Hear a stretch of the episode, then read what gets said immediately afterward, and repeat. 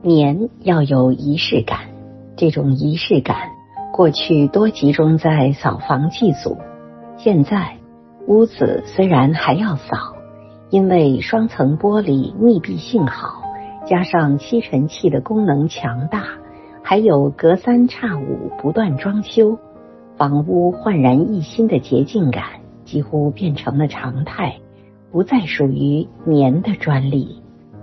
于是。只剩下了团聚和吃，亲朋们围拢一处，灯红酒绿，推杯问盏，年成了食物和酒精的阅兵式。可惜现在生活水平提高了，顿顿吃好的东西，大家的口头禅是天天都跟过年似的，食物多了，一不留神。吃出糖尿病和三高。年节前，报纸的保健版如临大敌，急赤白脸的提醒大家不要烟醉了肝胆，累疲了肠胃，闹得年好像成了兄弟。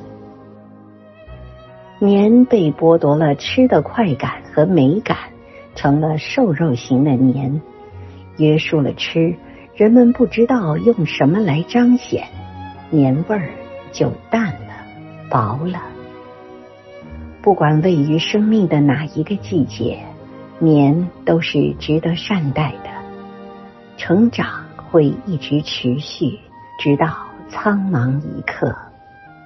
无论对三岁还是八十一岁，年都是平等而吉祥的。不同的只是我们的心情。